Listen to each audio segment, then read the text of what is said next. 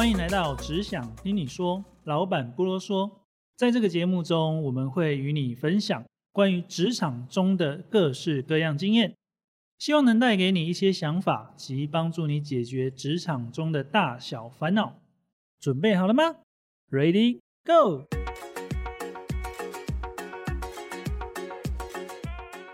嗨，大家好，我是今天的主持人伟安。我们今天呢是要做一个职人的访谈，访谈的对象是一个演员。为什么会想找他呢？是因为他是我心里认为在 YouTube 上面呢可以看到演技最好的，而现在呢，哦也参与了电视剧的演出。让我们欢迎苏莹。Hello，大家好，我是用豪迈笑声的女子苏莹。建议这一集大家把音量转小一点，因为我可能随时会爆笑。哦这个时候音量可能就要转小一点了。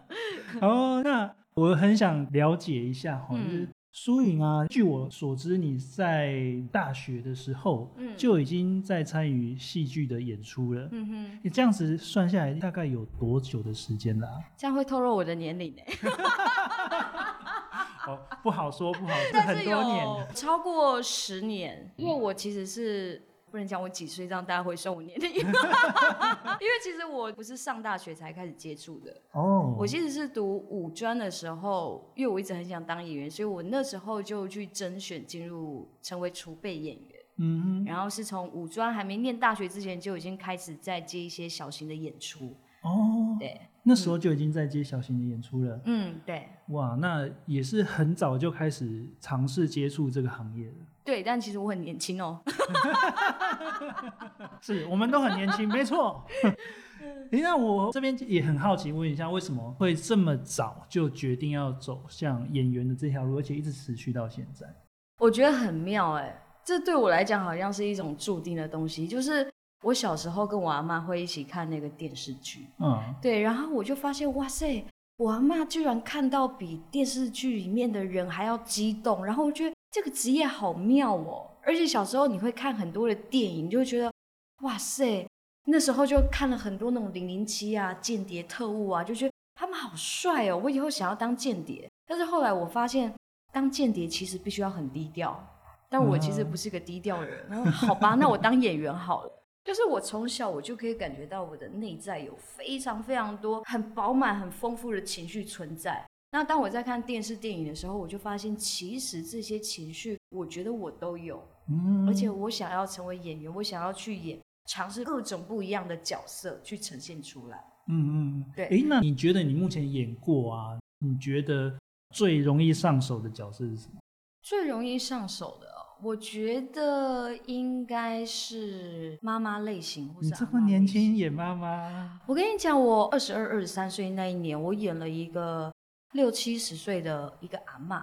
哇，差太多了吧？对，然后那个时候是舞台剧，是，对，然后那一出戏呢，我原本完全不会演任何的老人角色，但是那一出戏磨到后来，我开始可以体会，可以揣摩到那个年纪人的心境啊，还有神韵。嗯对，所以他就好像是一个演员，他有很多不同格的抽屉。当我嗯磨练完这个角色之后，我会知道有哪些行为、动作、声音的模仿。那嗯所以，我下一次在演一个也是有年纪的时候，我就知道这个抽屉拿出来，这个抽屉的元素，我会把抽屉打开之后，把不同的元素混合起来。它久了，其实会变成一种可以很快速组合的一种方式。嗯，对，听起来对我这种不太了解的人来说，感觉就是一个很神奇的。我其实以前曾经上过戏剧课，哦，真的、哦，对，上过十堂吧，但是每个礼拜去两个小时嗯，这样子，然后总共去十个礼拜。那我一直都觉得，就是你要转化你的情绪，然后融入一个角色背景，这件事情很困难。我对我来说啦，是很困难的。我们当时老师他指定了很多不同的角色，然后嗯每一种角色我都要花一段时间，甚至我们要事前就是去上课之前揣测过很多次，在课程当下你才有办法呈现成那个样子。但是就我看到，所以你几乎都是几句对话，然后了解这个角色之后，你马上就可以进入状况。其实我以前也有上表演课的时候，我也经历过这段很困难的时间。嗯，那那时候呢，我真的这边要给各位所有正在学表演的朋友们一个建议，就是当你脑子生出来那个人他不够完整的时候，你直接去观察那个人会出现的场合，直接去观察这个人，因为这样子才能够很实际、很确切地看到这个角色实际上他会运作的方式。嗯哼，譬如说，我那时候演老人的时候，我也上过表演课，我也知道表演有很多的方法是可以帮你去塑造出一个角色，但是你真的要演到这个角色有生命，你必须要实际看见真实的这个角色的存在。嗯所以那时候其实我去了老人院，我去那边坐了一整天，然后老人院完了之后，我会去公园，嗯我会每天固定的找几个我认定的那个人，他出现的时间，我就会在那边，其实有点变态，就是默默观察他。那观察他的同时，我也会看其他经过有年纪的人，嗯我会看他们是怎么走路，他们关节施力点在哪个地方。那实际看了之后，你实际的看到，然后回去再练习，练习完之后进入揣摩。那其实揣摩不是说我要拿着剧本，我用脑子去想他这边是怎么样，而是说我已经设定好他这边讲的情绪完之后，我要实地的用演一遍的来做这个揣摩，嗯我才可以快速的真的身体、心理和声音同时的结合在一起。嗯，因为当我只有阅读文字的时候，我是其实只有脑子而已。对，对，所以我必须把身体、声音和动作结合在一起，它才可以快速的真的形成一个角色。嗯，了解。哇，那真的其实要下很大的功夫跟时间呢。对，嗯每一种不同的角色，尤其像你是几乎任何角色都有办法演的，那你就观察了非常多不同的。对，其实等于说演员他其实是一个随时把你的观感打嗯开的一个职业。因为我如果演这个外婆，我演了十几个老人，我都用同样的方式演，哎，那我就被定型了，嗯、我就没有新的东西了。所以每当我走在路上，每当我坐高铁啊，我坐车子啊，我都会一直观察我周遭身边经过的人事物。嗯其实我觉得演员不会有创作枯竭的时候，因为只要这个世界继续在运转，你永远就都有新的题材。嗯，对了解。那真的是很用心的在观察身边的每一个事物的发生，对，也要很认真的生活，嗯，对认真的生活，认真的去感受自己每一个时刻的情绪是什么东西，然后为什么我会有这个情绪。譬如说，当我在想哭的时候，我会记住我身体的肌肉，譬如说我下巴我会憋住，我会很嗯用力的去憋住。那这个东西可能到我演这个角色的时候，我去回想那时候我想哭的时候，我身体、我的脸部肌肉、我的身体肌肉是怎么样一个状况，我再把那个东西带过去想哭的那个演出的当下。嗯你这样子讲，让我想到我之前在上戏剧课的时候，那个老师他也是讲说，如果你哭不出来的话，嗯你就让你的下巴开始颤抖，然后那个看起来就会像，但是离实际的那个情绪还是有差。可是就嗯因为刚刚提到就是身体肌肉这件事情，对对，所以我觉得一个演员啊，他真的要注意到的东西真的非常的细，非常的多，包含就是你到底，因为很多时候我们会讲到说，你要心理要进入那个状态，你才有办法表现出来。但是更重要的是，你在演的时候，你到底有没有记得你生理上面的每一个肌肉是不是符合那个时候的状态，嗯他才会真的演得像。嗯，因为其实人并不是机器人，对，再好的演员都有可能是情绪不够精准或情绪出不来的时候。嗯所以有时候呢，我们会有两种方法来处理。当我们的情感出不来或情感不对的时候，我们会两种方法，一个是由内而外。那由内而外就是说我借由我内心的状态来带出这个情绪。嗯譬如说我哭不出来，那我真的身体哭不出来怎么办？我今天水喝很少，这时候我们就会由外而内来带。譬如说我先可能打一个哈欠，然后让我的眼睛充满了泪水，充满泪水之后，我会开始鼻酸。我鼻酸之后，我外面的身体的状况已经进入到快要哭的时候，我这时候由外来带我的内心。嗯，所以其实有很多种方法可以去达到这个情绪。嗯，对，听众应该在这一段话的过程当中，就学到了好几招了。他们心里想说，戏子无情啊，全都演的，这么多方法，花招很多 哦。以后跟演员讲话的时候，大家想说，他现在讲的到底是假的。我跟你讲，当演员就是会这样，就是每次我就很真诚的在做我自己。他说：“你现在在演吗？”我没有。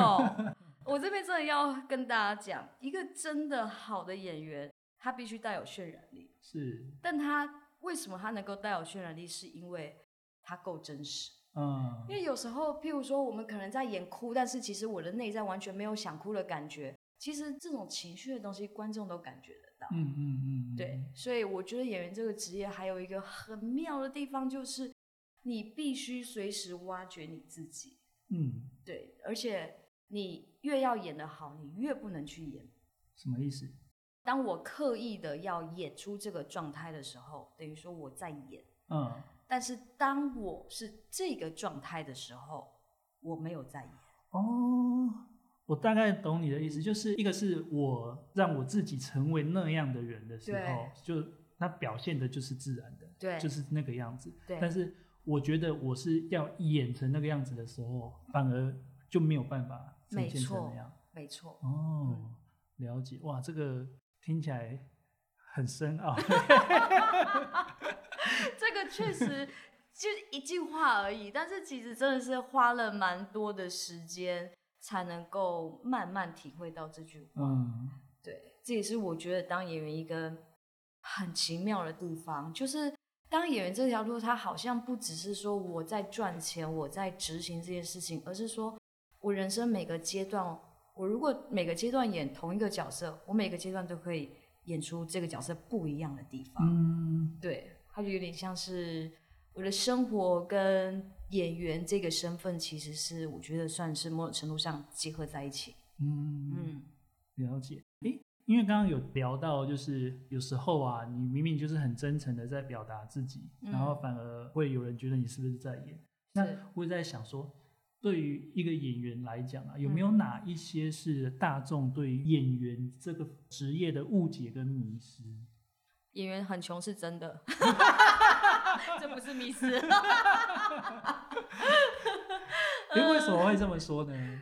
其实每个人都可以当演员，是，只是有的人可以当好演员，但是他找不到被人看见的那条路。嗯，对。那有的人是。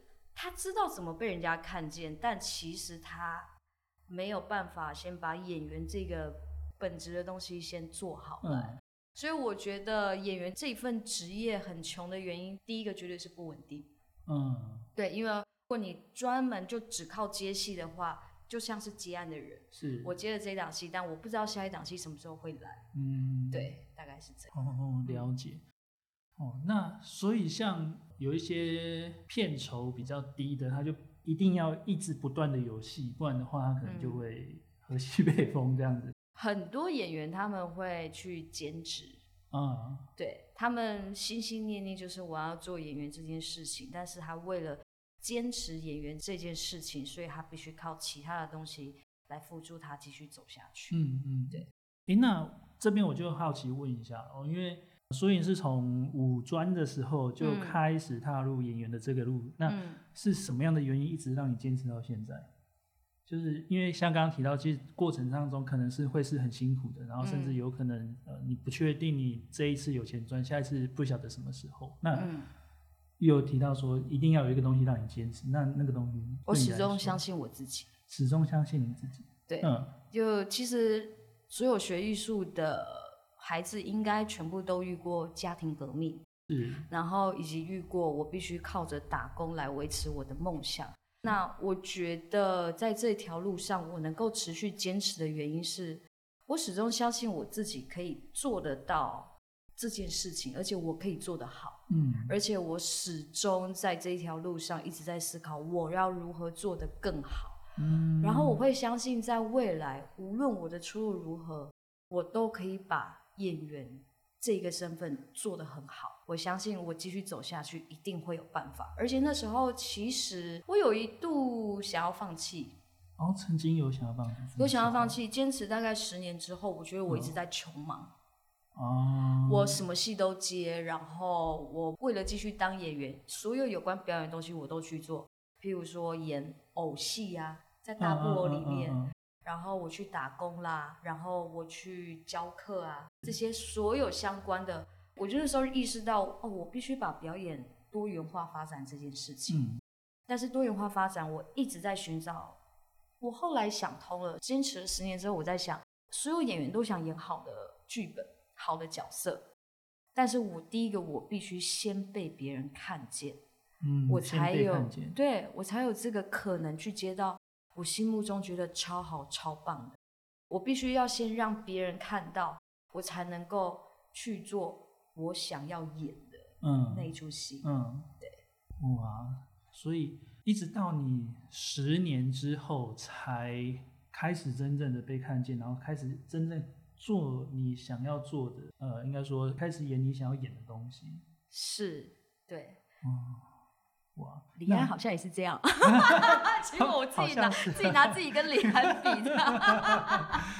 好像嗯其实现在很多很多呃大牌的演员，他们也都曾经是这样的，对不对？嗯，因为当你被看见的时候，你只看见他当下被看见的样子，嗯但是我相信有的人也许很快就被看见，有的人花了很长的时间才被看见，但我相信在这一条路上，只要你的初衷不变，当你被看见的时候，你的步调其实好像就没那么重要。嗯，但是这所有的过程都成为了你自己的一部分。嗯嗯，对也也会是一个成长的经历，这样子。，对，就像过去就可能接一些跑龙套的小角色，是，但是你不要小看跑龙套这些过程，跑龙套的小角色，你可以如何花心思把一个跑龙套的小角色演到一个很极致，你什么时候被看见你不知道。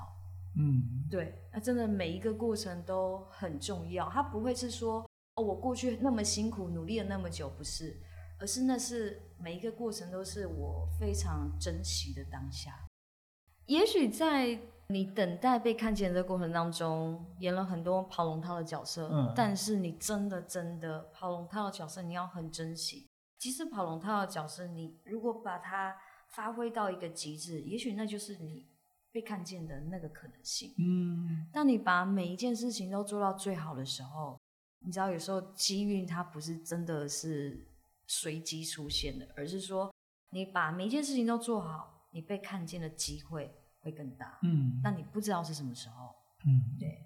这让我想到，就是像周星驰，哦，他一嗯开始也都只是连台词都没有，就只是站在后面当背景的角色。可是他到现在也是一个在华人世界里面是非常厉害的演员跟导演。是没错，是说现在年轻人不晓得知不 知道周星驰一定知是谁？道啦，一定知道，他是一个经典。是。对，诶，那我想再问一下，就是在这样子的过程当中啊，有没有哪一个呃演戏或演出的经验是你觉得最辛苦的呢？我最辛苦的也是我最喜欢的一个角色。嗯他应该就是我刚刚说二十几岁演那个呃六十五岁的阿嬷。嗯对那那时候我完全不会演老人，那一年我大概二十二岁，嗯我甚至连老人他们会有怎么想啊什么，我距离太远了，所以那时候我就按照前面讲的我去观察，对，但是我一直抓不到那个，我太年轻，我不知道老人的眼神会什么样的神韵，我抓不到。哦，那时候演出大概剩剩两天，哇，演出剩两天，我还没有抓到角色。那那时候，因为我是一个很好强的人，嗯但那时候导演他可能知道，所以他就在排戏的时候，他整个就是气到他拍桌走人，他不排了。我只剩下一天的时间排练，导演第二天的前两天晚上他走人，他不排。然后那一次我回去之后呢，我彻夜没有睡觉，我开始拿着脚本，我把这个角色的一生蕊完之后，我把我演出的场次的时间点全部列出来，然后我一个人在房间里面揣摩这个角色，揣摩到天亮。天亮之后，我进排练场，都没有中断，都没有睡觉。嗯我一进排练场，导演走进来，然后我完全不管导演眼光，我就按照我揣摩的这个角色，我把它直接的放到这个排练场里面。导演完了之后，导演不说话，嗯那导演点了点头。他满意了。对我是这样被逼出了那个演老人的一个开关。那我觉得最辛苦的地方，不论是情绪啦、肢体啦，因为整场戏就是围绕着这一个老太太，是，所以其实是一个身心都非常俱疲的一个状态。嗯嗯，但是你会有一种就是每一次演完，每一次就整个人好像被掏空了一样，但是你就是觉得很过瘾，嗯，然后就一个开关突然之间在磨练的当中突然开了，之后就知道怎么做了。嗯嗯，嗯。对，就像是你费尽了千辛万苦，然后达到了某一个成就跟成果那样子的那种爽快的感觉吗？对，哦。所以每一个人，我觉得不管是演员还是任何的工作，当你在遇到挫折的时候，你如果要让自己跨越那个挫折，你必须要拥有挫折复原力。是，你要知道，我不能慌，我不能让挫折的情绪把我沉溺在一个低迷的状态下，你反而要更努力的去用其他的方法，换一个方法去达到你要达到的目标。嗯，了解，不要在那边硬撞，对然后让自己沉浸在那个低潮的情绪里面，反而赶快突破出来，找新的方法是更快速有效的。没错，嗯，好，那最后我想问一下苏颖，就是如果说我们的听众啊有对于演员这个行业有兴趣，然后也想尝试看看的话，有没有什么样的建议可以给他们，或者他们应该要先让自己具备什么样的条件会比较好呢？第一个自己可以马上完成的是多看戏剧类的演出，多看你会慢慢发现很多演员的细节，看久了你就会大概注意到这个演员哪些东西是他设计出来的东西，他这些东西都是很微妙，而且是每一个演员最独特的地方。那第二件事情就是，其实现在有蛮多的戏剧工作坊，嗯，对，那戏剧工作坊的话，就是你上网去搜寻，然后你就是参加定期的上课，对，然后还有第三件事情就是，你一定要逼自己去面试、去甄选，你才有走出试去的可镜能。之类的。对，因为我也经历过大概一年，一年当中我至少面试了 audition 至少十次以上，但是我一次都没上。嗯，但是有时候这个东西，第一个可能是能力还不够，但第二个也有东西，有一个东西很绝对，就是可能就真的你不适合这个角色。哦，了解。对，但是你如果一旦放弃了，你就失去了走出去的可能性。嗯嗯嗯，了解。那会不会有试镜的时候，然后陪你去的朋友，然后反而是他被选上的这种我听过蛮多这种故事啊，所以我都不带朋友去。